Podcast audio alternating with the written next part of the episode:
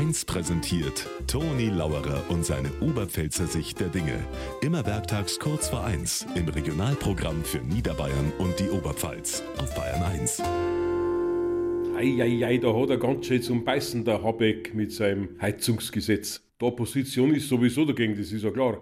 Aber auch der gelbe Teil von der Ampel, der spielt da auch nicht mit. Bei uns im Bekanntenkreis, da haben die Meinungen verschieden. Ich würde mal sagen, von wohlwollend kritisch bis sehr skeptisch. Wobei einer von meinen Kumpeln, der ist mehr als skeptisch. Der hat gesagt, das Gesetz ist ein Schmarrn, das gehört sich gleich eingeschürt, wenn du schon Heizungsgesetz heißt. Aber viel darf das auch nicht bringen, sagt er.